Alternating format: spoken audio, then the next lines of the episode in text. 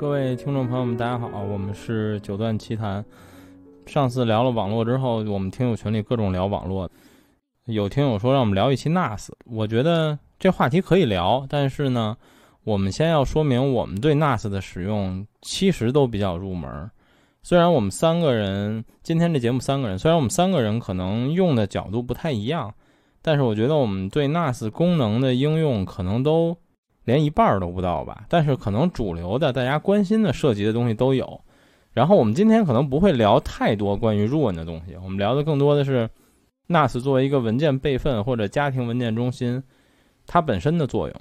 今天就聊聊这个吧。然后嘉宾就是我们群里最常用 NAS 的我和另外两个嘉宾，第一个就是 QGC 的黄老师，Hello，大家好。第二个是成都歌声的老王，大家好，我是老王。然后我觉得我们三个的话，其实我个人是，我我最近折腾 NAS 都是在尽量摆脱它的全家桶，因为我更想要这种，就是我习惯的一直以来在 Windows 上的所有操作，所以我尽量让它更像原生 Windows 的这种使用体验。当然，我其实实现功能也很简单，比较单一，但是想实现比较复杂。然后你们俩好像都用全家桶比较多，因为黄老师给我安利过很久关于群晖的那个相册备份的那个功能，是吧？嗯，对，就是那 moment。对。然后老王，你现在就是我知道你不止一个 NAS，然后你是用群晖比较多还是 QNAP 比较多？啊，我我自己家里面是一个小群晖，嗯，当网络硬盘用。嗯。然后完了，主要是我在任何一个端都可以用我。家里面要用的一些照片啊，什么乱七八糟的嘛。然后店里面是，呃，QANP 呃 QNAP 吧，QNAP 是一个音乐服务的，嗯，就是音乐伺服。他他不干其他几乎任何事儿，他只跑入。他不不干其他。我店里边两个都是几乎专用啊，就是说那个呃 QNAP 是跑那个音乐伺服，它不跑 RUN，它只是音乐存储。啊，只是音乐存储，然后完了，那个群晖是用作那个叫什么，就是电影存储，因为它机位那个盘位多嘛。其他的这两个就很单纯，然后我家里面呢会用一些其他的第三方的软件。对，那你等于店里这两个 NAS 都不跑 RUN core 了吗？现在？啊，都不跑，我有就专机数量够多了。对，对对对对对，都不跑 RUN core，因为我网络设计的比较合理嘛，就一台 RUN core 就可以把全店给伺候好了。对。嗯嗯，OK，所以我们先说说最基础的吧，就是你们第一次买 NAS 的时候，你们为什么买买 NAS？就是我先说说我自己的啊，就是我买 NAS 的原因特简单，就是我之前就有就知道这东西，就有点向往，但是觉得它特贵，然后我又觉得我好像用不上，然后我第一次下决心要买它的原因特简单，因为我丢文件了，就是。我曾经是那种大家说应该叫什么，就是冷备份，但备份好几个。但我我的备份其实不算特别多。我觉得在丢文件之前，大家好像都不是特多。就是我当时是我的台式电脑里有一份儿，然后我有一个移动硬盘里有一份儿，我基本就这两份儿，因为我觉得两份儿同时丢的可能性已经很低了。然后我那次丢呢，是因为我的电脑重装系统。然后装完了之后就巧了，我这个移动硬盘就坏了。它也不是彻底坏，它其实坏的很简单，就是它的引导坏了。就是我 USB 插上之后，我的电脑里弹不出这个这个这个这个盘符。但是呢，比如说我当时用驱动精灵等等很多东西，你都能看到这盘，而且可以访问里边所有东西你都能拽出来，这没有任何问题。然后我当时就把所有东西都拽出来了，我觉得我把所有东西都拽出来了。然后我为了修复这个问题，我就把移动硬盘隔了。隔完了之后，我发现有一文件夹我没拽，然后那文件夹还挺重要的。然后我又开始就找各种软件恢复这个硬盘，因为我隔完了没写过，我没再往里写呢还。然后我又恢复，恢复就是其实你哪怕是这种情况，也不可能百分之百恢复回来了。我大概恢复了可能有百分之九十五左右吧，但还是有一些没了。但没的那些呢，其实你这么说的话。也不是很重要，可能十张照片丢了一张，但你就觉得这事儿特恶心，就是，就是我也不知道丢的是哪些了，反正就是肯定是有一些没了。然后后来我就觉得，操，那那我就买个 NAS 吧，因为这个可以组 RAID 嘛，我就而且那个我当时当时买了群晖，最开心的一点是我发现它可以在百度云再给我备份一遍，就等于我就变成了我电脑里有一份，我的 NAS 里有一份，我的百度云里还有一份，而且这个是可以同步的。你也可以设置不同步，就是我可以在百度云上或者 NAS 上电脑上删掉之后，它其他两端也都帮我删掉，这个也没有问题。所以这是我最初买 NAS 的原因。我最初买 NAS 其实跟跟网播什么的没有关系，因为我买 NAS 的时候我是听 CD 的，就是虽然那会儿我还有存着很多文件，我也拷到了我的 NAS 里，但我当时几乎已经不听数字，就是听文件了。所以我现在 NAS 里还有我的所有这个。音乐的文件，但我几乎也都不加载，所以这是我我第一次买 NAS 的一个原因和动机。嗯，你们呢？我先说吧。我不是你安利了吗？对，被我忽悠了。行吧。就是主要目的就是为了入文，是吧？是因为原来是想，呃，并不是想备份，就是想简单解决一个我打开 iPad 我就能听音乐的方式。嗯，不用再开 Mac Mini 或者什么别的电脑。对，我不需要再开电脑，我就想就最简单的解决方法。后来我看到一个朋友，他说我用 NAS，然后 NAS 里面装了一个 Room Call，。嗯，然后我说啊，我说这么简单吗？他说是啊，他说嗯，你就简单的用一个。呃呃，Run Server 就可以了。然后我就问于梦琪，然后梦琪就说：“是，我就这么干的，我用那个，我当时是 QNAP，对，哎，QNAP，对对，啊，所以我就觉得，咦，我这东西如果这么简单的话，那就可以玩了。所以我当时就就听你安利嘛，买群晖，而且你说群晖可以直接百度云拽嘛。”对，因为我有很多跟我分享文件的人，他们都是用百度云，嗯，所以我百度云上有很多别人分享给我的文件，嗯嗯嗯，对，所以这时候我我就觉得呀，最简单的拽文件的方法就是用百度云同步，对，对，而且这个确实很方便，因为呃，我在备份我自己的音乐库的同时，别人给我的文件，我只要转到这共享文件夹里面，它就会自动下载到我的 NAS 里，呃，对。对，是的，这个对我来说实在是太方便了。对，就是基本上我属于，呃，别人给我分享的文件，我一拽到这个，嗯呃应应用库里面去，我回家我就能能听了。对对，我不需要单独把它下载一遍，这个对我来说是极其好用，嗯，而且是无法替代的，好像到现在为止还是只有群晖可以。对，就是我记得当时我虽然用 QNAP，但我后来说安利你买群晖，就是因为这也不是网播层面，因为我当时买那 QNAP 应该就是老王现在用那个叫五三二还是叫三五什么的，四五三 D 叉，对对对，四五三。D 叉。然后因为它刚发布，我就我就关注到了，因为它的宣传点就有入文，然后所以我当时是出掉了我的群晖，然后我买了这台 QNAP，因为我觉得。就行业最顶尖的两个东西，我觉得大家理解都应该跟我一样，就是群晖有的它一定也有，就是群晖能干的它一定也能干。然后我正好它的配置还比我之前，我之前是一个二幺六还是二幺四加，就是群晖最低端的那个双盘类的系列，然后所以配置高很多。嗯。然后但我买完了之后，就是让我极其难受的。后来我也让黄老师没买，就是因为 QNAP 和百度云同步不了。而且它特别孙子，它曾经是有第三方 A P P 可以实现的，后来他把这 A P P 给封了，就是无论如何都同步不了。然后这事儿就让我非常不安心。就是理论上我组个 RAID 备份一遍，其实这理论上是够的，但是它还会给我造成一些不方便，因为我当时公司是用百度云来同步的，我的所有工作的文件都是用百度云同步的，所以如果它不支持百度云，我的 NAS 就不能跟就不能实时多一个备份，然后这让我觉得极其的难受。后来我就，就最后等于我，然后黄老师买了群晖，然后黄老师成功的在群晖上装上了 Run，然后后来我就觉得那我那就算了，我后来也把这个 NAS 出掉了，然后换了一个 Run。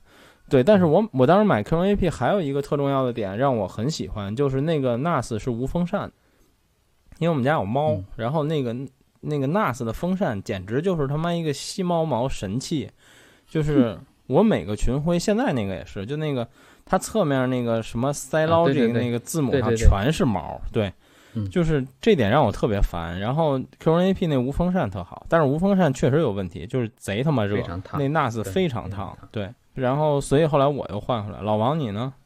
我第一次用 NAS 其实是怎么说呢？就是呃，我刚入这行的时候，因为公司里面有。就之前那个公司，就之前那个的没出来的时候，有很多文件啊那些的，你要管理嘛。你比如说，呃，进出呃进货价啊什么乱七八糟的，然后完了还有一些可能人员之间的一些任务安排这些乱七八糟。其实你用 OneDrive 的话，或者是用其他的话，都不是特别稳定嘛。然后就想到弄一块 NAS，既可以把这些文件都分组，就比如说哪些是你可以查阅得到的，哪些是呃其他的我们可以查阅到的。然后完了。这样子大家都可以分享，而且你就算是在外出差，你也打开外网以后，你一调出来，比如说你跟客户去谈，哎，这台机器多少钱，或者是在外面你在外面的时候也要查的时候，你随时都能查得到，这个很方便嘛。就用这个工作，然后再加上就是你在当时那个店里面去做，呃，音乐分享和这个音乐。呃，媒体的呃音音乐这个载体的音乐文件的这个存储的时候，NAS 也有用嘛，包括电影啊这些的，就两两个就一起用起来。然后后面发现，嗯，一个问题就是它其实对于音乐分享这块不是太好用，因为呃你人家能从你的 NAS 里面怎么下这个东西是取决于你的上载速度，不是不是人家的下传速度。但中国的宽带上行都特别慢，一般都给十分之一。对对对对，所以说其实。我从进这一行到现在一直都有个梦想，就是说给我的客户建立一个群，然后完了以后我给他们每个人一个账号和密码，他可以在我的 NAS 上去下我的 NAS 库里面的音乐，因为库蛮大的嘛，八个多 T 的音乐，其实也分好类的，封封面什么都有。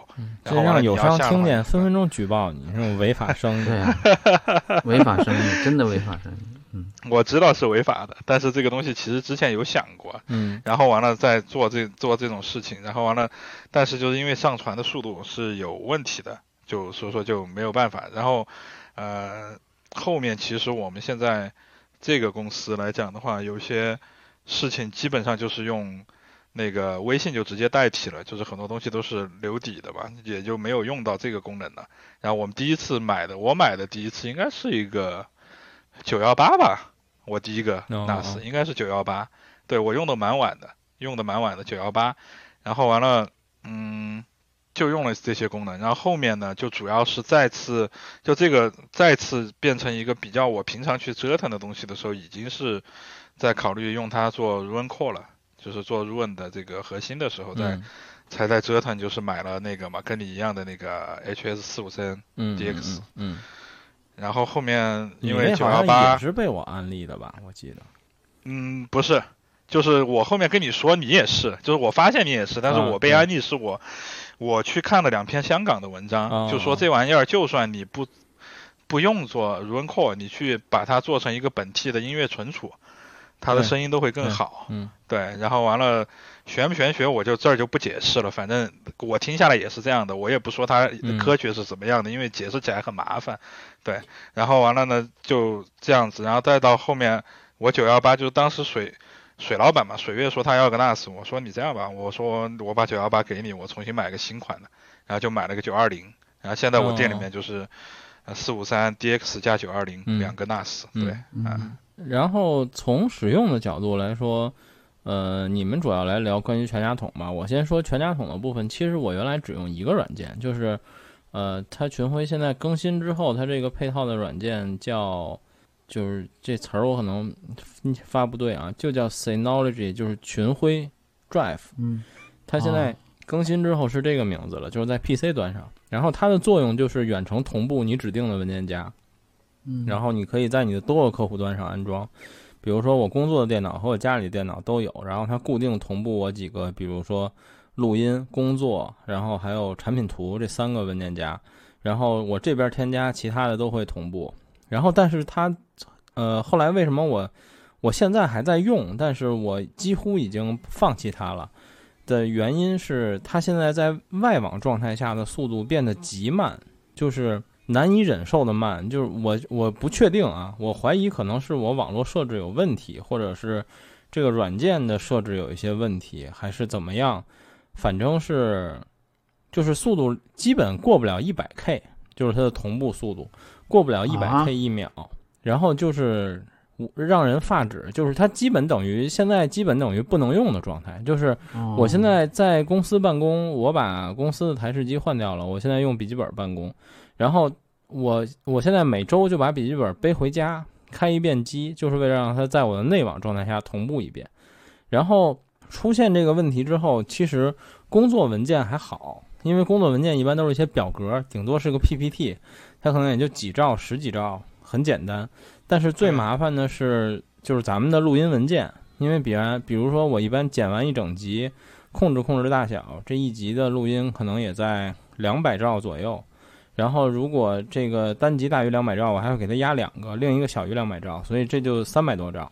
这还是剪完的，如果没剪完，这文件就更大，就可能六七百兆，它几乎就同步不了。就是我基本就变成了，我我我靠家里弄，弄完了我到公司用百度网盘下。如果我在公司弄，那我就没什么办法，我就考 U 盘来回考。然后这个问题困扰了我很久，嗯，然后我之前家庭网络部署的时候说了一句，就跟 NAS 搏斗嘛，就是。我就研究怎么能把 NAS 远程挂载成我的硬盘，就是直接在我的电脑里点开，我能看见我的 NAS。然后，其实就群晖来说，它的实现方式并不复杂，因为所有远程挂载核心有一点最关键，就是你要有 DDNS，就是动态域名解析。因为家庭宽带是不可能有固定 IP 的，呃，固定 IP 只能是在中国只能是公司申请才能有固定 IP。但是如果你有 DDNS 的话，就是当你的域名发生变化的时候，你访你的 IP 发生变化的时候，你访问的域名是不变的。这样群晖呢非常牛逼的就是它自带一个这个系统，对，就是它你可以设置一个 ID，然后点什么你自己选域名嘛，然后你就能访问了。然后我卡在这步卡了一个多月，当然就是我也是断断续续研究啊。然后后来找了各种方法之后，我最后发现我其实卡在了两步上。第一步呢就是。我们家不是公网 IP，就是这这事儿我研究了半天才他妈明白，就是在在北京，对，至少在北京联通，你有可能是公网 IP，但是仅仅是可能，你可以打电话让他开呀。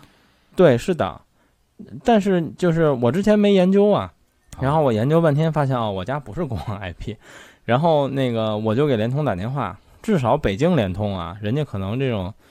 见识多了，他也不问你为什么，因为网上的攻略都会说，当他问你为什么的时候，一般告诉你的方案是说，你说我有一个监控要看，所以你需要给我公网 IP。我给北京联通打电话，人根本就不问，我说我要一个公网 IP，他说好的，您稍等，然后跟待会儿跟我说，您重启一下光猫就可以了，然后我家就变成了公网 IP，然后有了公网 IP 之后还是不行，然后但是这个问题解决就很快了。然后我再聘我的这个群晖 DNS 的地址的时候，我发现他聘到了一个香港的地址，所以我就明白了，他没有绕开我的奇迹银桥。然后我就在我路由器上把我的这个群晖的域名加了一个白名单，就是让它不经过这个奇迹银桥，然后就好了。然后我现在它就是北京联通的 IP 地址，大概两天变一次。然后我没有具体看算过时间啊，因为我家的路由器我也设置了每周自动重启，所以最少我家的 IP 地址七天也会变一次。然后我现在远程挂载已经挂了两个星期了吧，几乎没有出现过问题，除了有一次我们家跳闸了，这是这是我们家电的问题。然后而且最让我欣喜的是，它可以跑满。就是它可以跑满两头的上行速度，因为这就是老王说的嘛。你实际跑的时候，最后的这个木木板最最最矮的那块板是上行速度。然后我们公司呢搬了新地址之后，因为媒体其实需要上行速度比较高，我们公司的上行速度非常快，我们公司上行速度大概有百兆。然后但我家里就不行了，我家宽带是五百兆，所以我们家上行速度只有五十兆。所以我从家往公司拽文件的时候，大概有四兆多一秒的速度。然后如果我从公司往我家写文件的时候，大概就能有十一到十二兆的速度。就是这比群晖全家桶那个软件快他妈太多了。但是就是我开始这段开始说的，就我觉得可能是我这软件设置有问题，我不确定。但我觉得曼城现在这个样儿，就是。群晖全家桶这个啊，它不正常，就是这已经不是一个能用的水平了。我觉得它没法用。嗯嗯，然后我先说这么多吧，这然后前两天又发现一坑，这搁后边再说。我跟你不一样啊，我用那个就是同步这个软件，嗯，它其实不仅仅是呃百度云，它其实有很多云它都可以同步啊。对，那个是我看了一下名单嘛，对对，我看名单起码有十十几个云它都能做的。呃，当然我主要是用百度云，什么幺幺五这些我也没用，微云我也没用。嗯，呃，我主要的东西基本上都备份在百度云。对，嗯，而且百度云我申请了 VIP 之后，它下行速度极快，就是基本上你的网速有多快，它都能下多快。对，嗯，我这边呃。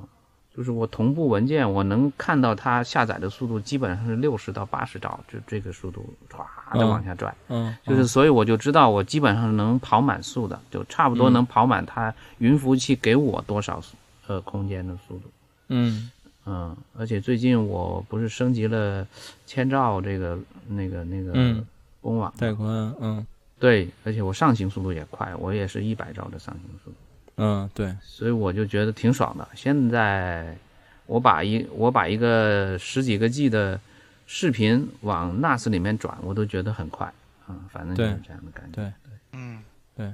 其实我觉得 NAS 说到底，就像我们用 Run 的感受一样，就是说到底，它最爽的点就是我不用在这看着你，对，甭管有多大的事儿，你自己在那默默跑就可以了。对。对你安心工作，对对对，在外面嗨，对。对，就这样子的。所以最近我下东西也下的蛮多，就下的视频，包括你说的那几个，呃，网费的这个这个视频，我也下，啊，整整整季整季的下，下完就往里头拽，我也不知道我什么时候看，反正我就先往里拽吧，就是我拽了挺多的，就突然间就发现家里速度都好像都快了，因为我原来是用 WiFi 连我的电脑。呃，我就说有有点不好，就是，就就群晖它本身它下载的那个软件其实不怎么好，呃，确实不如像迅雷这种那么方便。你说它那个 Download Station 那个软件是吧？对对对对对，对，它那个软件，呃，它那个软件不仅仅是慢，就是，而且它有限制，就是它不是不是什么文件它都能下载，对对对对，很多文件很多连接类别它不识别。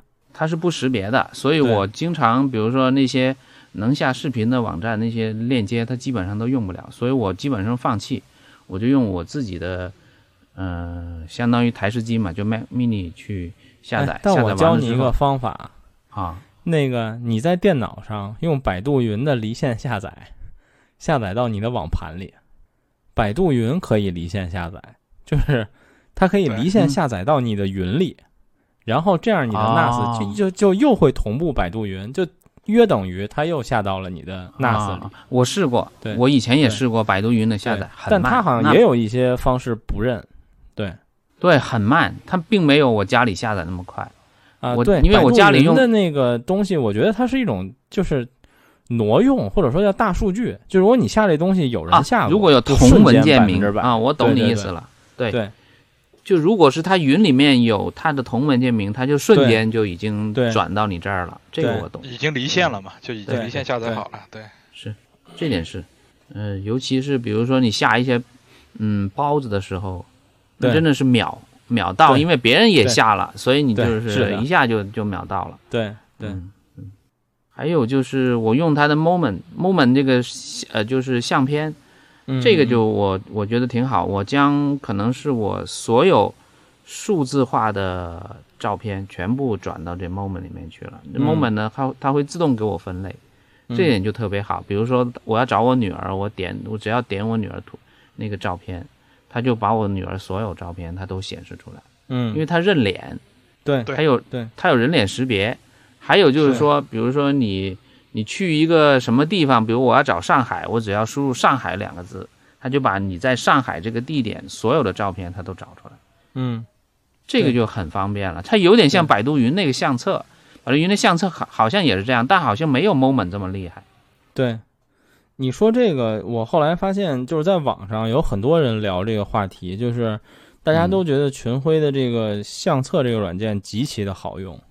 在整理照片，然后包括方便你自己回看的角度上，很多人都觉得这个特别好。嗯，是，嗯，所以我现在手机也是跟那个 Moment 直接同步的。我我以前是用百度云同步，现在我也觉得百度云的不安全，我用我不用百度云同步了，我直接就用这个 Moment 同步，就同步到我 NAS 里就就我手机所有拍的照片同步到 NAS 就可以了。嗯嗯，就是隐私方面，我觉得至少不会过百度一手。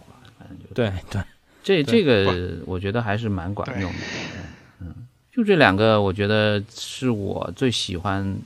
还有就是 Run 了，这个就不用说了，因为 Run 它有双网口，是吧？嗯，对。你如果没有这个交换机的时候，你直接用这个群晖的另一个网口出去的声音，都会比直接路由器出来的就是连接的这个声音好，这是肯定的。当然。那个交换机这么便宜，就不要去省这个钱了。我其实我觉得有交换机，也相当于我，就是我原来没有用交换机的时候，我只用这个 NAS，我已经觉得挺好的了。但是，一当我用了交换机，我就发现更方便。嗯嗯嗯，因为它全部就变成，呃，怎么说呢？一个是隔离，另外一个就觉得它，呃，跟我家里所有东西连接的时候变得很方便。对。是，我觉得这个，而且这个说到 Run，就是我稍微补充两句啊，就是今今天群里那个战天还问说，要不要升 DSM 七，就是 DSM 七我升完了，然后目前用着没什么问题，就有一些要改的设置，但 Run 整体上目前问题不大，但是呢，DSM 七有几点很操蛋。但这东西就是我只能告诉你，现在不要升，未来肯定是没办法的，它肯定会大波轰的逼大家都升上去。呃，七的和六最大的区别是它关了一大堆的权限。然后至于黄老师说这种一个网口插 NAS，一个网口直接储交储解码器还行不行？我不知道。但是比如原来黄老师最早那个玩法，用 USB 线直接插在 NAS 上，这个功能在 DSM 七已经被关了。就是 DSM 七不支持 USB Audio 的输出了，是这功能比较操蛋，所以我为什么我不升级就是这样，我坚决不升级 DSM 七。对，我觉得我很多功能被限制了，你知道吗？对，因为我觉得它对最好的地方，我刚开始用 Run，呃，就我用那个 NAS 的时候，我就接了那个。呃，玉龙的那个 DA 十嘛，我就发现声音就比直接接的，对，声音比我原来接电脑好太多了。我就觉得，哎呀，这个这个声音突然间觉得这个前值的话，包括我一些朋友来，他听完，因为他以前听过我电脑连那个解码的声音，嗯，然后再听这个连的这个声音，他们就觉得，哟，这个东西确实好啊，自己嗯，马上回去就下单去买去了，就是属于这种。就暗暗自打开淘宝，就是下 就是下单的这种，因为变化实在太大，所以我就觉得这个呃 NAS 系统还是要比那个 PC 的这个系统或者是嗯普通电脑系统要干净声音啊，嗯嗯，这是绝对的。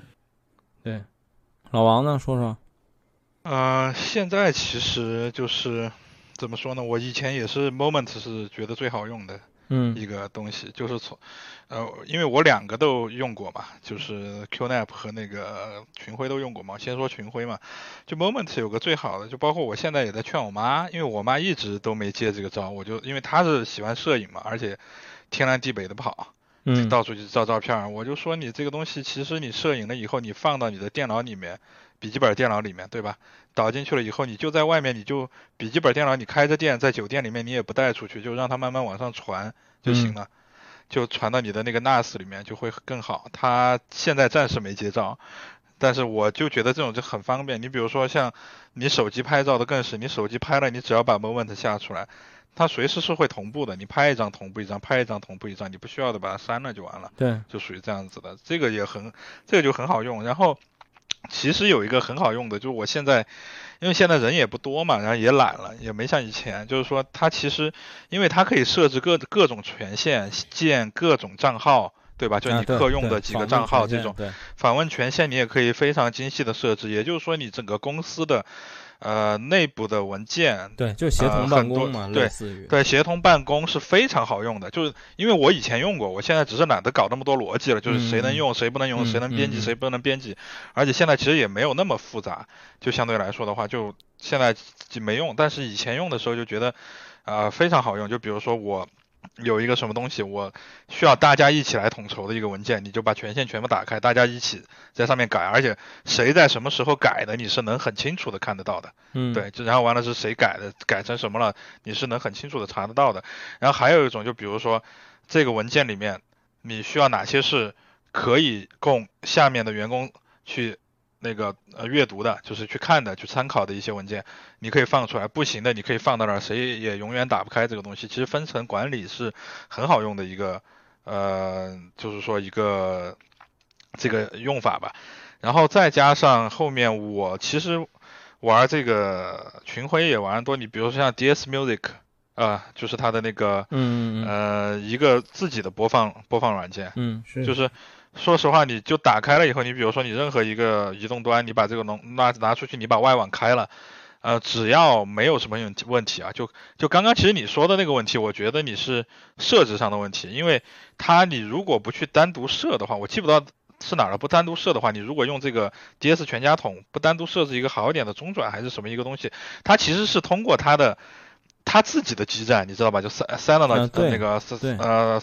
Synology 的基站去转发一次再给你，对，那那个你就你就控制不了了。就掉我记得以前，对我以我以前记得有个什么方法，你可以绕一下，然后完了通过他自己直接发过来，那种就很方便。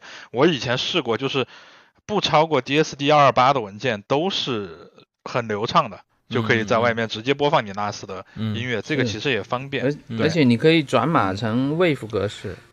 对对，可以可以 WAV，可以 W WAV 去播放，然后完了，嗯，声音很好，对，声音很好，其实而且很方便嘛，因为你你下到你 NAS 里的肯定是你希望听的，也常听的，然后完了你它什么封面啊，什么都可以给你搞得很好，只要你储存的文件是 OK 的，其实就是一个很好的播放软件，然后完了你可以去听，然后还有一些就是比如说，就我觉得好用的功能，其实还是我之前说的，我后面肯定都要弄出来，就比如说你一个。品牌的型号，包括它的参数，包括它的一些具体的安装参数这些的，我可能后面都要慢慢传到我的 NAS 里面。因为现在以前是觉得你，因为我很有一段时间没怎么换手机嘛，或者是 iPhone 在换嘛，它那个导信息就很方便。就比如说，我记得我跟谁有第一个初始文件，我每次在我的手机里面一搜，我就能查到这些参数。然后完了，自从我现在不是就是 iPhone 和那个安卓换了一次以后。就微信那个导这个文件就极其 拉胯，就很多东西就没了。然后完了后面我一想，我还不如就是说，那个把它放到 NAS 里面，就是我要查的，比如说这个投影的头距最长最远多少寸是什么距离，对吧？我随时我就算在外面我没有电脑，我也可以随时查到这个数据，因为你人脑是记不住的，很多东西就是太多了，包括价格啊这些的你都记不住。你得有一个这个东西，我觉得这个是很方便的。对于很多，呃，就是说这种工作的来说的话，其实也蛮方便，因为你手机就，呃，你像 Word 啊这些文件很小嘛，你不管你网速好不好，你就算没有去专门设置它，你其实一调文件是很容易就调出来的。调出来以后，你查阅这些还是很方便。这个是。群晖吧，就是全家桶好的地方。它当然你说的那个 Synology Drive，它那个是一个大而总的一个东西，就是你电脑上装也行，然后移动端装也行，你点进去反正啥啥都能用。它那个 DS File、DS 呃 Music 还有一些东西，然后完了还有一个就是 Moment，它是把它分类了，就相当于是你可能侧重用哪个就用哪个 APP，对，去打开它就行了。对，嗯，呃，然后呢就是 说一下。QNAP 吧，QNAP 其实它，呃，其他的 NAS 我没有接触过，因为我只接触过 HS 四五三 DX 这一台，啊，这一台它其实好处它更像一个家庭娱乐媒体中心，它不不太像是一个传统意义上的 NAS，嗯，就它后面甚至有 HDMI 口，就是说你直接可以通，你直接可以通过它虚拟一个系统出来，就它自己有个系统的。就是娱乐系统，当然是，就你接到电视上，你是直接可以播放 NAS 里面的那个视频的，包括你 USB 口出来是可以播放音乐的。当然，QNAP 没有那个像那个那个那个那个那个群晖去升个级，然后你就不能 USB Audio Out 了，它是可以的，而且声音也特别好，就是我以前试过，就它做核心，然后直接输出声音也特别好，嗯，然后呢，它其实更多的就是。呃，像 Q QNAP 我其他没接触嘛，其实如果要要买 QNAP，特别是音乐发烧友，就推荐这一台。第一个是它有 Qtile 的这个存储技术，这个存储技术从理论上来讲是会提高音质的。然后完了，第二一个它可能是现在你能见到的民用级，呃，这个 NAS 里面算力。最强的，也就是可能是最适合做 Run Core 的。然后完了，对于 HiFi 这块来讲的话，大家都喜欢无风扇设计嘛。那这台也是无风扇的。当然，发热的问题就是你把它摆摆在最上面，或者你上面不要给它压东西，其实问题不大。就整体来说也蛮稳。它很热，但这也是它一个正常工作状态。对，就是它热了，它才在散热嘛。它如果不热的话，你在里面就炸了。呃，然后呢，我还想说的就是。呃，QNAP 这个真的也很稳定，就有有很多人都在吐槽 QNAP 不如群群晖稳嘛。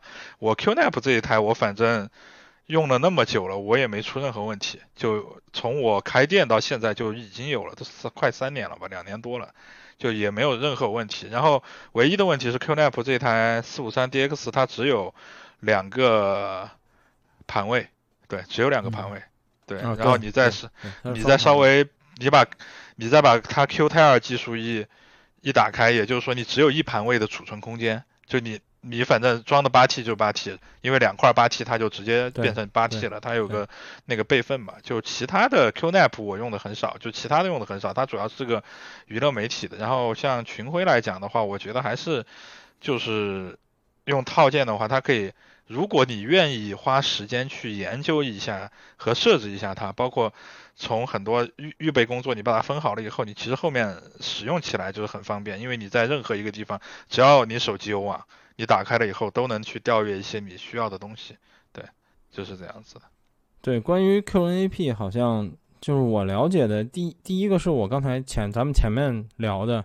我不能接受的是它没有百度云的同步，这肯定是没有。然后第二，好像是它好像也不像群晖有一个自带的那个 DTNS 的 DDNS 的服务，是吧？啊，就是外外网对去去接入也不行，你必须要其他呃，它是很麻烦，很麻烦，很麻烦。主要是它好像不带，就是等于是你它不带花钱，对，你要花钱去买第三方，呃，买买它的服务，好像还要下个第三方什么软件你才能用。它不像群晖，你直接打开就可以了，它没有这个。对，而且关键是群晖这个速度很快，这个很重要，因为你在外边买的话，其实带宽很低，如果你想买带宽高就极贵，非常非常的贵。因为如果你要用 QNAP，你有外网需求的话，那就别用了。就是你肯定就是用群晖，这个两个不在一个档次上。或者 QNAP 用外网的话，就是你用类似群晖这种全家桶服务，它应该可以实现。但你想直接挂载，应该是不行的，就是因为你挂载就涉及到这个要内网穿透的问题。嗯，然后对，然后我接着说，我后来遇到的一些神奇的牛逼问题，就是我挂载了之后觉得非常爽。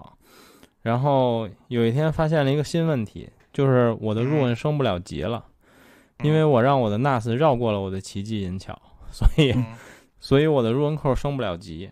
然后后来呢，我至今也不确定我的这个是不是实现了，因为最近 Run 扣没升级，这这就很烦。嗯，我最后我最后的方式是我感觉它现在是正常的了，是。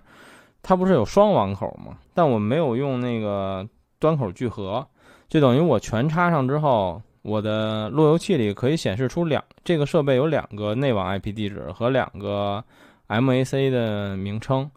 所以呢，我把这个其中一个端口在群晖里可以设置，把它作为主端口。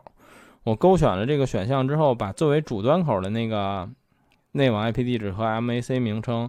在我的路由器里设置成了白名单，就是它不经过这个全互联网模式。然后另一个口呢，我不设置。然后目前我的状态是，至少我在 Run 的界面里，它可以快速的检测有没有新版本，所以我暂时感觉它应该是绕开了，但我不确定。这得等到 Run Core 有升级才能知道。但是至少在我外网挂载的层面，现在是没有影响的了，就是我依然是可以跑满这个，呃，我我两头的上行的带宽的，这点是比较好的。然后，呃，我现在的状态就是，我基本已经不指望它同步了，我也不用它同步了，就是我在公司就直接从这个文件夹里文件夹里拖东西，因为我当时特别想把这事儿折腾成，还有一个原因就是。我笔记本电脑那那个那硬盘很小，现在笔记本不都这样吗？就是什么常见二五六，对，奢侈一点五幺二，然后有点钱什么买个一 T 的或者两 T 的，两 T 就非常非常奢侈了已经。我的笔记本就是五幺二的，然后但是呢，我曾经公司的台式机，我可能我光 SSD 加起来就有将近一个 T，然后我还挂了一四 T 的机械硬盘，我当时非常担心我存的东西不够。因为你用台式机和用笔记本的想法不一样，就是你用台式机就是甭管这文件我用不用，我就扔这里就行了。然后什么下一堆歌，我就扔这里，我也不用删。但是对于笔记本来说不行，就是它只有这么点儿，然后你你不删，它就它就站着。所以我当时就想，要不然我得想一个办法，能让我随时访问我的群晖，只要有网，这样我可以这东西我需要的时候我就拽过来，不需要我再给它删掉。高频的当然就留下了，然后后来才研究半天研究这个，所以现在就这五幺二的硬盘对我来说已经不是什么问题了。我准备再试两三周，如果确认它没问题，我准备把我笔记本电脑里的录音文件都删掉，就是我也不在我的笔记本上再做一遍备份了。对我大概就是这么一个东西。然后说说别的，就是我在群晖上还用过的两个功能。给大家介绍一下，第一就是群晖的应用市场里还有还有两个东西，一个呢在第三方里，这个东西叫 Docker，D O C K E R，嗯，这是一个极他妈神奇的东西，嗯，因为我不是做软件的，就是我只能跟你们说说它给我的感觉啊，它像一个虚拟机，但它不是虚拟机，就是它像一个开源的运行程序，然后你可以在这里面安装各种小程序。嗯，我们常见的很多东西都可以以 Docker 的形式来运行。比如说，在群晖刚更新 DSM 七之后，Run 是运行不了的。当时只有一个版本的 Run 能在那个 DSM 七里运行，就是 Docker 里的 Run，就是这个开发者又给他做了一个 Docker 版本，所以它可以在 Docker 的状态下运行。然后，包括很多插件都可以在 Docker 里运行。所以，如果你在群晖里，你想让它做一些别的事儿。就是常见方式就两种，一种是 Docker，然后第二个呢，就是我要介绍的，就是群晖还有一个正儿八经的虚拟机程序，叫 VMM，简称 VMM，它这名字应该叫这个我知道，我操，这英文太复杂了，应该叫 Virtual Machine Manager，就是简称 VMM，这是一正经的虚拟机程序，然后你可以给你的虚拟机分配你 CPU 的核数、内存的大小，然后硬盘的空间。然后你就可以用它来虚拟运行一些其他东西了，比如说我曾经在我的群晖上用虚拟机运行过 OpenWRT，就是路由器的那个系统，是可以的。所以如果其实我后来觉得这是一个很靠谱的方案，就是如果你有一台群晖，并且它是一个双网口的群晖，目前双网口对，可能七系列就是双网口，九系列也是双网口，再往下我不知道，就是你就可以用它做软路由了，就是。它也极其适合做软路由，因为它永远不关机。对，所以就是，而且软路由虽然群晖的配置没有电脑高，但比如说你买到七系或者九系，其实它已经挺高的了。而且你拿它大部分时间干的事儿，就是它那 CPU 就是天天闲着，基本上。对，所以你拿它跑软路由没有任何问题，就是它的配置对于软路由来说是很过剩的。所以它也是一个非常适合做软路由的一个东西，当然做旁路由也一样嘛，这个无所谓。所以关于这两个东西也还挺有用的，然后也是一个非常就是值得折腾和研究的方向。因为你如果去呃油管或者去 B 站搜关于群晖的很多进阶的玩法，有无数是讲关于虚拟机和 Docker 这两个部分的。嗯，我还没玩到这个呢。我就想，其实我还还想做一个事儿，就是我想让他，嗯，抓盘，就抓我那些 DVD，我不跟你说过吗？我想把它抓了抓，嗯，但是只能在，因为，呃，你抓盘你要绕过它那个防盗机制，你必须要装个狐狸，就是我们叫狐狸的一个软件，它就可以绕过那个原版盘那个防盗机制，你就可以抓 ISO 下来嘛。所以我就不知道它这个群晖能不能做到这点。不过后来我也想想，查查，我觉得可能有，有可能，嗯。对我就想把我那 DVD 存下来，我我好多 DVD，两千张，嗯，因为它最简单的方式，比如咱俩的七系和九系，应该是它背后还有一个那个 eSATA 的接口，然后包括它还有 USB 的接口，就至少这俩接口至少是能连光驱的，它肯定是有方法能连上光驱的。而且我我有 USB 的光驱，对你接上应该它就能显示。我我猜啊，回头我试一下。嗯对，但是关键是你得有这个软件去抓，对，对，得它系统里面能下一个第三方的或者是什么软件才能装。对，而且最好是这种自动，就是黄老师想的肯定是自动化极高那种，就恨不得我只需要装，我只需要我只需要把盘放进去，对，然后他抓完他再给我弹出来，我再换下一个。对对对，因为因 因为我看到有一个国外的呃，就是不是属于这两个品牌的 NAS，它就叫做。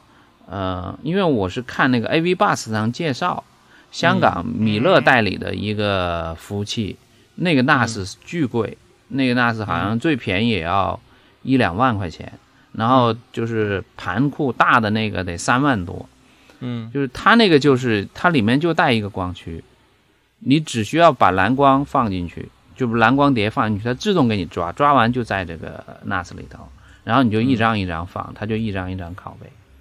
它完全卖点就是知道想买我们这机器的人，蓝光都不止一两万块钱了。没错，卖贵点也没事儿。是因为当时我就很感兴趣，我说：“哎呀，这功能真是太牛了！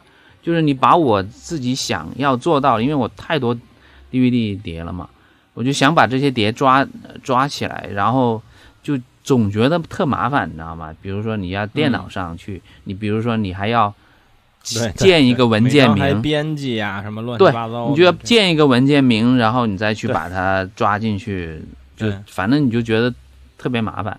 但他呢就觉得，哎呀，这个太方便了，我觉得，嗯，没有这功能就太可惜了。如果有这功能就很牛逼，嗯，对，对，这个这个到时候研究研究，应该是有，我觉得。就是是啊，嗯，白群会没有，黑群会也会有。对对对对，然后我在刚才我想起来还补充一个，就是如果有人像跟我一样有需求，就是你想把你的群晖远程挂载，就是或者说挂载在公网这么一个东西的话，呃，有几个关键点，我可以先跟你们说说。第一就是你一定要装一个叫 WebDAV 的软件，这个在群晖的这个套件的里面有这个东西，就你直接安装它就可以了。然后你装好了之后，就是启用它的 HTTP 和 HTTPS 的端口，就是你只需要勾这俩，然后应用就可以了。然后，如果你是公网 IP，并且你的群晖没有经过你的奇技淫巧，在这个时候，你聘这个地址就已经可以聘通了。理论上，你用你群晖给你的 DDNS 的域名，然后加冒号，比如说五零零五是 HTTPS 的端口，HTTP 的端口。呃，你的 Windows Windows 好像需要一些设置吧？就是这个，我后边会告诉你，然后你就可以把它挂载上了。然后 Windows 这边呢，呃，Mac 好像是不用设置，你找教程，Mac 好像通过某些选项可以直接挂上。然后 Windows 的话有两种方法，我们就不说 Win 十一了，我们只说 Win 十。然后呃，需要改注册表，改一些设置，反正挺麻烦的。然后你改完了之后，可以给它挂上。但是体验不太好，因为 Windows 就是你需要改两遍注册表，或者你一次都改了也行。第一次改呢是说，呃，第一次改注册表是因为 Windows 本身的挂载文件夹是不支持 HTTP 协议的，所以你需要通过改注册表和装一些服务的方式，来让它可以支持 HTTP 和 HTTPS 的协议。这是第一遍改，然后你接着改注册表的原因是 Windows 有一个挂载。呃，就是远程挂载并且拖拽文件的大小限制，就类似于有点像原来那什么 FAT 三二和什么 NTFS 一样，就是那文件好像不能大于这个数好像特别小，不能大于四十兆还是多少？嗯，然后你需要把那数改成接近无限大，然后才能用。而且体验我之前改过一遍，我试了不是特好，所以就推荐大家装一个软件叫 Red Drive，呃，Red Drive，R A I D，呃，Drive 怎么拼来着？D I V E 吧，D R I V，对，D R I V E，R A A R A I D，R I V E 等于是就是 D 是公用的，不是双双 D，对，叫 Red Drive，然后你只需要装这个软件，这软件是免费的，就是如果你个人用是免费的。你装完了之后，它就会自动，你输好你的这个挂载的地址和你的账户密码之后，它会自动帮你添加成一个盘符。嗯，我这种强迫症，这软件唯一让我不爽的就是它右下角会占一个图标，就是它会变成一个在运行的状态的一个软件。然后第二就是每次开机会弹广告，我甚至为了想能给压广告关上，我都想给这软件付费。但是我后来看了看付费的功能，我好像实在用不上，还是算了。嗯，而且这软件是好像是一韩国人做的，但是有中文，然后基本上就只需要这两步，你就可以把它挂载成你的，呃，就是远程访问的一个硬盘形式了，还挺方便的。嗯嗯，有这么麻烦吗？Mac Mac 就好像不需要改注册表那一堆东西。当然，我说的改注册表前提是你不装 Red Drive 啊。如果你装 Red Drive，那你 Windows 什么都不用干，你就把这软件装上。我想我想一下我是怎么弄的。哎，我好像我直接都可以直接在那个，哎，你你是说的什么访问？是远程的那个访问，还是就是说远程网的？啊，不是远程那是，对，我就说局局域网不需要，局域网直接用那个远程你是要，其实远程是要，局域网直接用那什么 SAM 那个协议，对啊，SA 呃 SMB，SMB 啊对 SMB 协议对对对对对对。它全传统不是有一个 Drive 吗？全家桶不是有一个 Drive 功能吗？对，但是那个不能把它挂载成你我的电脑里的一个盘符。对，它不能挂载成白符，就你没有设置那一堆绕过它自己 Synology 那个呃服务器的话，就会比较慢，就是于梦琪说的那个问题。对，而且就是而且就是你的使用体验还是不一样，就是它是这样的，你只能坐那儿等它同步，然后等着它出现这个文件。但是你在其实，在那个叫是什么，就是那个呃群晖的那个设置里面，好像我记得它那个基本设置里面，你也可以把那个。Synology 的那个服务器的这块给绕过去，然后你用 Drive 啊什么 DS Music 就没有这个问题了。我不知道怎么设置，我记不得了。我因为很久没有去弄那个东西了。理论上是，我找了很久但没找到。对，对，是可以的。因为你如果不设置的话，你永远是什么？就是永远是。你比如说，我传输一个信息，要求信息过来，对吧？就是我我的请求过来，它永远要到它的服务器去绕一圈，然后再过来。你绕那一下，你就不知道它会不会卡了，就有可能会卡住。对。但是如果两个是直接的通信的话，那就会很快，就通过互联网直接通信的话就会很快。对。就云梦琪解决的是这个问题，但我觉得其实在设置里面是也可以解决的，但我记不得了。可以。以前我也以前我折腾了很久，我把这个折腾好了的，但我记不得怎么弄的了。对对对，嗯。OK，然后别的东西好像我就没有什么太多了，因为我我一直的执念就是只只就是想干这一件事儿，操！然后你就想把它变成一个硬盘，嗯，对，因为等于这样就最像我就最像我在 Windows 使用的体验嘛，就是它就是一个挂载的东西而已。因为其实你的呃那个使用。惯性嘛，就比如说你在 Windows 用的时候，我复制啊什么乱七八糟都很简单。你要呃，比如说打开个网页，再把你的 NAS 打开，就算是远程啊，你去打开你的 NAS，有很多还是比较麻烦一点，就属于这种。所以说我我在店里面我也是做成盘符，就是在店里面 SMB 直接做成盘符，我根本不进那个网页，我就直接直接对，因为它不改变你使用体验嘛。对，它不改变你的使用使用习惯。对对对，嗯。然后完了，现在你像很多电视呀，包括这个。播放器啊，你接到上面的很多是有那个 NFS 嘛，那个会比 SMB 还要方便点。NFS 因为那个不用非常好用。嗯，对，那个是最好用的一个协议，因为你不用输，你不用输那个账号密码，然后完了它逻辑也很简单，直接点进去就用了。SMB 是一定要账号密码。你只要登录过，它就直接进去，就像进你的硬盘那么简单。对对，就很方便。嗯，其实我觉得 NAS 现在。整体的应用来讲的话，可能我估计现会听我们节目的应该不会超过我们说的这些，就基本上就是囊括了。对，然后完了，其实它有很多很多的功能，呃，我包括看到有一些，比如说像类似于软件开发的或者什么的，其实都有，就是一些功能。其实你下它的，特别是 QNAP 上面，它的功能其实蛮多的，就是你能下的东西。我也看过一下，但是几乎啊，我想找过我需要用的一些，比如说像呃音乐编辑啊、视频编辑啊这些的东西，我没找到。但是我不知道是不是我没看第三方，反正他自己的是没有。啊，对，所以我现在还有一个很大的问题，对于我来讲的话，因为我是一个呃强迫症，就是所有音乐下的那个下载下来，我要放到 NAS 之前，我必须要把它的曲目，呃，然后完了曲目顺序。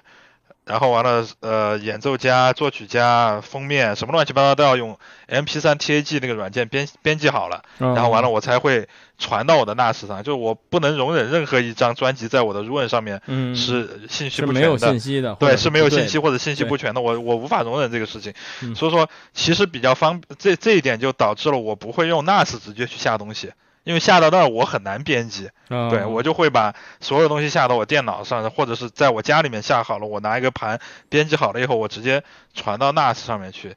就现在我其实我在找的是一个什么，就是我可以在 NAS 上面直接去编辑它的一个有没有这么一个东西，我在找这个东西。对对对，你这个东西就是我很理解，就是因为我曾经是，但我现在不是，就是我曾经是的时候，是我用 iPod 的时候。就我的 iTunes 上必须每张专辑有封面，信息是对的，就是不一定对，但至少歌名、专辑名、艺术家必须是对的。对。然后，但我后来又不是了，就是我听文件那段时间，我觉得很多人跟我一样，我们是用文件数来编辑的，就是我们是命名了曲目类型的一个文件夹，类型下面是专辑名的文件夹，或者它上面可能还有一层是艺术家的文件，那个作曲家的文件名，然后是专辑名。然后这个文件信息对不对无所谓，因为在我们的检索过程中，我们看的是整个文件数，就是目录的名字。是，对。然后当我有已经有了几百 G 这样的文件的时候 a e r l e a k 这样的东西出现了。然后，嗯，我承认我在那个时间点，其实我已经感觉到了我的这个文件形式是不对的。然后，但你已经没有精力去整理了，就是你当时有上百、几上千张专辑。你不可能整理，就你想想，你就觉得我操，我还不如他妈全删了，然后我重新下一遍，然后我每下一张跟你一样，我整理一张，是，这这样可能还好，所以我后来就放弃了，所以我现在也不听数字文件了，就因为我那些文件也他妈没法在入文里加载，一加载贼他妈乱。对对对对，是，嗯。嗯，我跟你们不一样，我我当时做这个文件的时候，我是按照标准的，就富霸里面它有一个标准模式。我直接应用它这个标准模式，比如说我抓这个碟，我可能是个 APE 文件，是吧？什么都没有，但是呢，富霸能识别我这个 APE 文件，它会加载你的所有的这个正版数据，就是正版带的这个文文件名数据，它一加载进去，它就变成一个全部整理好自动识别。对对对，然后完了，你只需要加个封面就完事儿了。对，你就只需要把这个封面，呃，我加封面是用什么软件呢？我就用苹果。当时我用 iTunes 加的，所以我把所有文件全全部转到 AIFF 格式，就是苹果的无损格式，这样我就可以在每一个文件 名里面加封面。对对对对，我这工作量巨大，就当当时我把所有的 APE 全部转成 AIFF，但是我当时我的电脑里有一个文件夹叫封面。哈，对 对，我觉得很多人都都会这样，比如说你会把封封面这个。图片转变为，比如说改一个文件名叫 cover，或者是就叫 folder，呃呃，后来的方法嘛，就让它自动加载出来，它就会自动加载嘛。对，我在用 iTunes 的时候，是我专门的文件夹叫封面，然后 然后我现在还记得，就是把专辑名字是那个 CV 到百度图片里，然后显示大大尺寸的图片，然后看哪张没水印儿，放到封面那个文件夹里。是话题外的，我也我也再聊一下吧。我我更我更那个，我我更偏执。我就是说，我要用 MP3 TAG 去一个一个所有信息编辑好了以后，然后完了用它的插入功能把封面插进去。然后插进去了，我还不放心，因为有可能我的朋友要找我要，但他的播放器，比如说像。有一些播放器老一点的，它是不支持对对对读 FLAC 里面的信息的。然后完了，我还会把这张图重新命名成 folder 或者 cover 放到我的那个文件里面。然后好了，安心了，这个文件夹好 完成，然后就放到那边编辑好的，然后编辑下一个。然后现在其实因为你比如说在在有一些网站上去，呃，比如说我在那个 www 点 hiris 点 cn 上面，它是要付费的嘛，虽然说没那么贵，你买的很多是就是大家团购完了的。那个专辑，然后你再付一次费，比如说三块钱、五块钱，你就可以下下来。那种就官方的嘛，官方的就没这个麻烦，你下下来反正所有信息都是齐全的，而且它比你编的还要全，就这种就会省很多劲。但是当我在呃这之前，就是你也知道，有一有很长一段时间，咱们都是在什么 PT 八零啊，然后完了 Morpheo 啊，然后完了对啊杂碎啊这些上面去下的，你就不知道你会下到什么，对吧？然后下下来有可能是 Track 一二三四五六。那就就这种东西，对，然后完了你就得自己编编很久。有的时候我算了一下，就是比如说按我的这种做法，编一张专辑少说五分钟，多的话有可能更多，因为你要把很多信息全部乱七八糟输进去。就包括你像那个，因为 F L 对，因为因为那个 FLAC 就是 F L A C，它其实你如果是一个很好的软件去涂它的话，它是根本不识别你标题的。它只识别你的所有曲目信息，排出来了以后，它是没有一二三四五的。但是你的所有曲目是按照一二三四五去排的，你就要把它的曲目，比如说这个是一曲，你就要把它那个曲目给对对成一曲，要不然出来就是错的嘛。或者是你没有这个编，你没有这个内部信息的话，它出来是按照字母的排序排出来的，你就看的曲目是不对的，就会去编这些，说特别费时间。我操，你说这个就是在我这个文件数用户里。就现在还有一点，我不愿意给它加载了，非常痛苦的原因就是，很多古典曲目没有一二三四。然后这件事最变态的点就在于，它他妈是一个包子。对。然后比如说 卡拉扬、贝多芬的九首交响曲，我现在在入文里如果点开前九首，就是第一第一交响曲第一乐章，第二交响曲 第一乐章，第三交响曲就是。第一乐章我他妈还能看出来，你知道吗？第二乐章就傻逼了，就是全是二，你不知道哪个是第几交响曲的。对 对，就比较麻烦。对，然后我刚才还想到有一点，最最后再稍微补充一下，就是如果你的 NAS 升到了 DSM 七，然后包括如果你现在还买全新的群晖。我觉得至少有一半的几率，你拿到手就已经是 DSM 七了，就是它直接已经出厂出厂预装了。那么这种情况，你要装 Ruin 的话，呃，首先第一点，不管你在六还是七的时候，我跟黄老师一样，就是你最好把你的 Ruin Server 这个文件夹，因为它装完会会新建一个叫 Ruin Server 的文件夹，安装的时候它会让你指定把这个文件夹装到哪儿，你最好把它装到 SSD 里。如果你像我一样，或者像黄老师一样，就是。呃，我们的硬盘位里全是机械硬盘，怎么办？你可以用 USB 的形式外挂一个 USB 三点零的 SSD，然后包括前两天群里肖总说过，然后好像之前论坛也有别人说过，建议这个 USB 设备不要插 U 盘，因为 U 盘的设计的工作形式就不是二十四七乘二十四小时的，你最好买一个这种很小的 SATA 的 SSD，然后你买一硬盘盒给它怼上。都没关系，它是可以长时间运行的。我就是一个，我插了一个特小的哈，一百二十八 G 的这个 SATA 的 SSD，然后找了一个硬盘盒给它怼上，从来没有出过问题。然后你插上之后，要在 Run 的这个共享文件夹里给这个插上的 USB 设备改名，把它直接改叫 Run Server。然后你在装 Run 的时候，把这个安装文件夹指定到 Run Server 这个文件夹里。然后如果是六的话。就没问题了啊！你最好有奇技淫巧，要不然你可能装不上啊。这简单提示。然后，呃，六的话你装完就没问题了，你就可以正常用了。然后七的话，你在它安装完之后，你要记得给这个 Ruin Server 这个文件夹授权，就是，呃，在设置里，然后把它的这个我看一眼这选项叫什么啊？就是类似于访问权限的这么一个。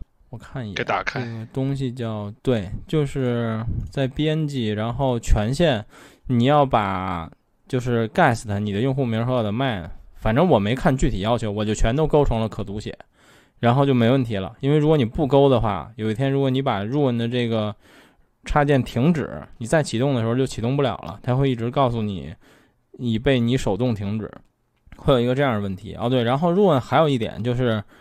呃，当你的 NAS 重启之后，它是不会自动被拉起来的，就是它不会自动运行。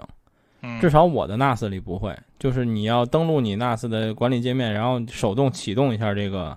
哟，我知道为什么了，因为你装在外面硬盘，我是一直装在，你直接装机械里了，我装机械里的，我每一次启动它都会自动启动。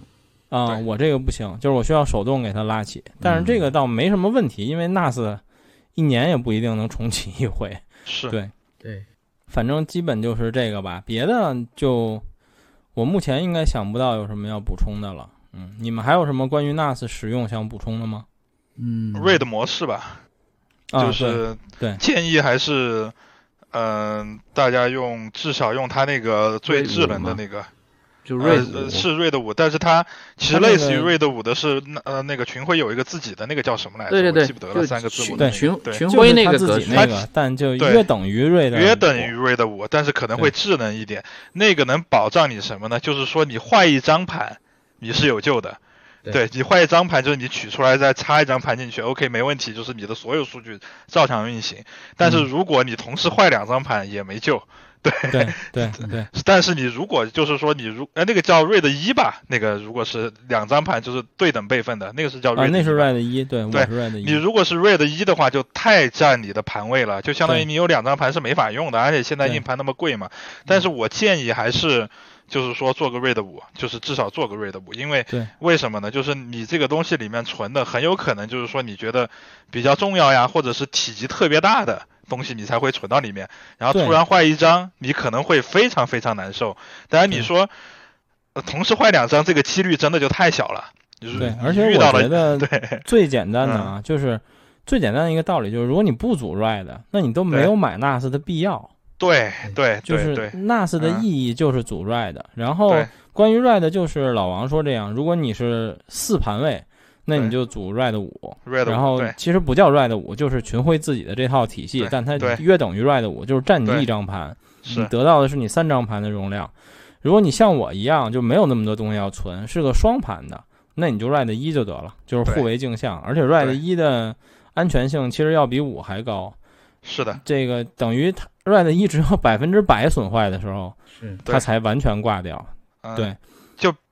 就比如说，RAID 一其实就是对等镜像嘛，就是你有十六个盘，就是八八个盘是你可以用的，八个盘是镜像你的东西的，所以说，呃，不可能出什么问题。就 RAID 一是非常安全的，就 RAID RAID 五的话，就是说你一张盘来作为你的所有其他盘的配分，也就你坏一张盘，你抽出来插一个新盘，它还是好的，除非你其他的几张盘坏两张，你可能就会出问题。当然，其实我觉得坏两张的概率是非常小的。就是其实 RAID 五是最划算的嘛，因为你只占只占一个盘位，对对，嗯，而且对于 RAID 来说，当然就是我觉得考虑方向应该是安全是第一重要，然后第二还有就是容量的大小，然后其实最后应该是读写的速度，因为对于 NAS 的使用场景来说，你一般不太需要巨高的写读写速度，对，而且目前这个家庭基本也只停留在千兆水平的网络，你也很难。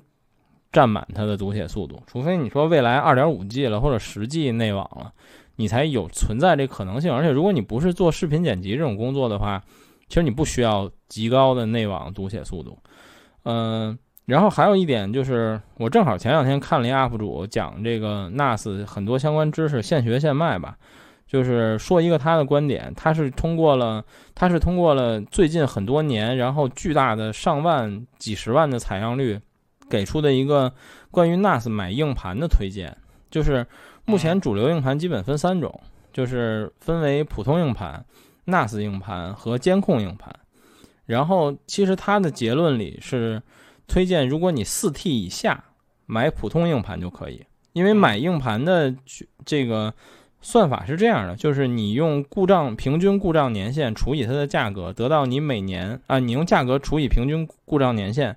然后得到你每年大概给这个硬盘花了多少钱？对。然后如果你四 T 以下的时候，其实你买普通硬盘就行了。然后普通硬盘的平均年限是三点多。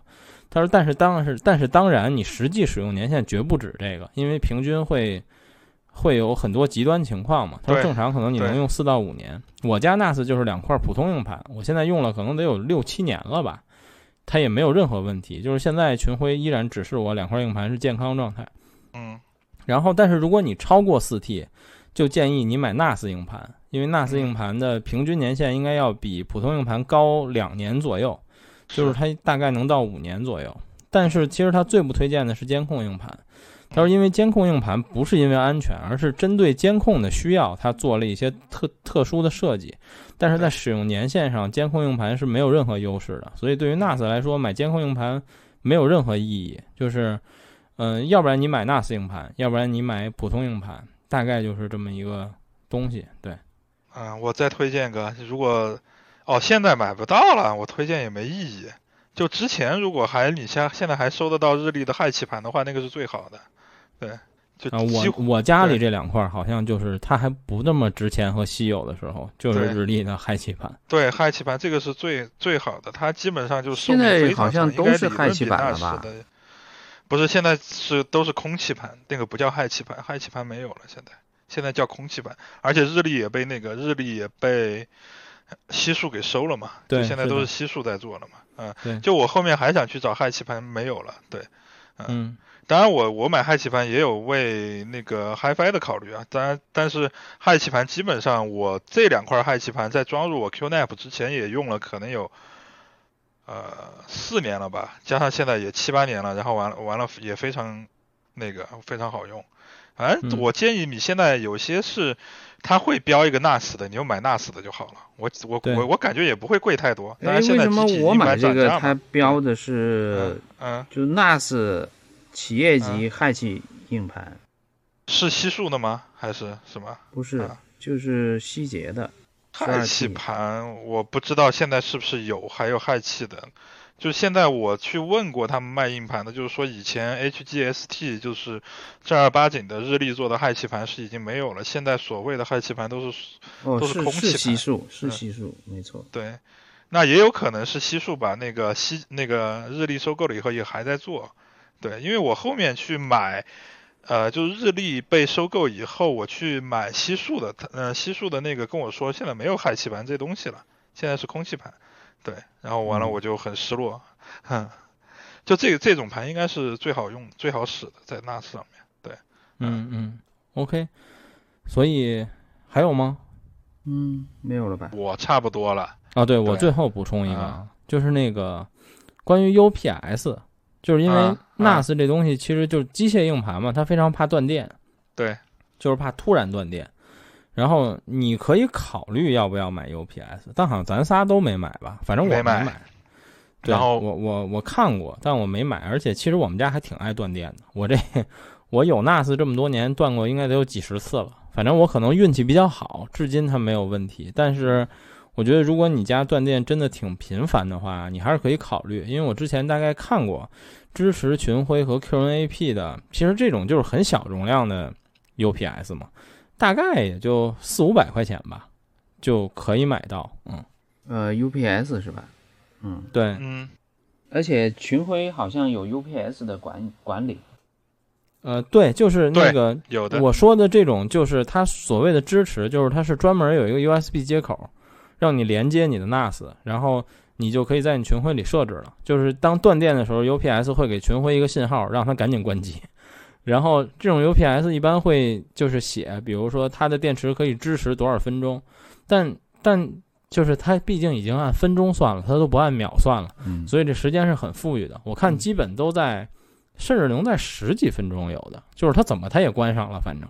对，但我觉得是这样吧，就是你没有特别致命的数据，我感觉不需要，因为我我店里面也端过两三次电，三四次电，反正也有被人家。就是用跳闸的，也有在检修的时候没跟我们通知的，就直接断了。我保险丝被烧了两个，就我没关机嘛。嗯嗯，就是 HiFi 设备保险丝被烧了两个，然后完了我的 NAS 两台都没有任何问题。嗯嗯嗯嗯。一般来说，反正 NAS 会有提示。对，它会有提示，就是说你非法关机了。嗯，对对，它会有提示你非法关机，最多就是让你把那个盘重新扫描一遍。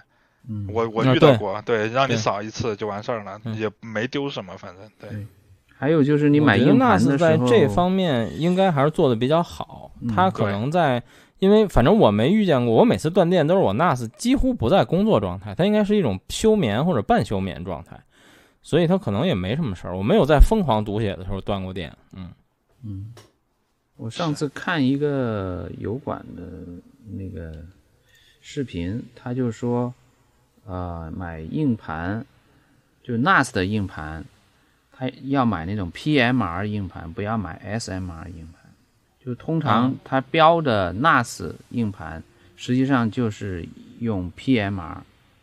它它的 PMR 这是什么意思呢？就是它机械硬盘里面，它 PMR 的这个呃，一个是读取方式，一个是这个呃，它安装的这个方式都不一样，所以一定要选 PMR 硬盘才是最佳的。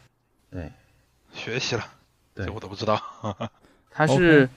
它就是一种读取方式，就是读写的方式，是用 PMR 的读写方式。对，嗯嗯，OK，行吧，那我们这期就先聊这么多吧。然后反正想买 NAS 的，基本对这东西应该也能有个认知了。反正总之就是，其实最基础的功能就是它是备份文件的，这是最最最简单的。然后高级功能往简单的说，就是它是一小电脑，电脑能干的事儿它几乎都能干。然后。你为它花钱，它那么贵的部分其实是接近老王说的，就是它有很多协同功能，包括协同办公啊等等等等各方面。然后用三个字来概括 NAS，其实就是现在特流行、特高端装逼一词儿，就是私有云。NAS 就是私有云嘛，没错。其实，嗯，对，对，所以我们就先聊到这儿吧。然后谢谢两位，大家拜拜，拜拜，拜拜。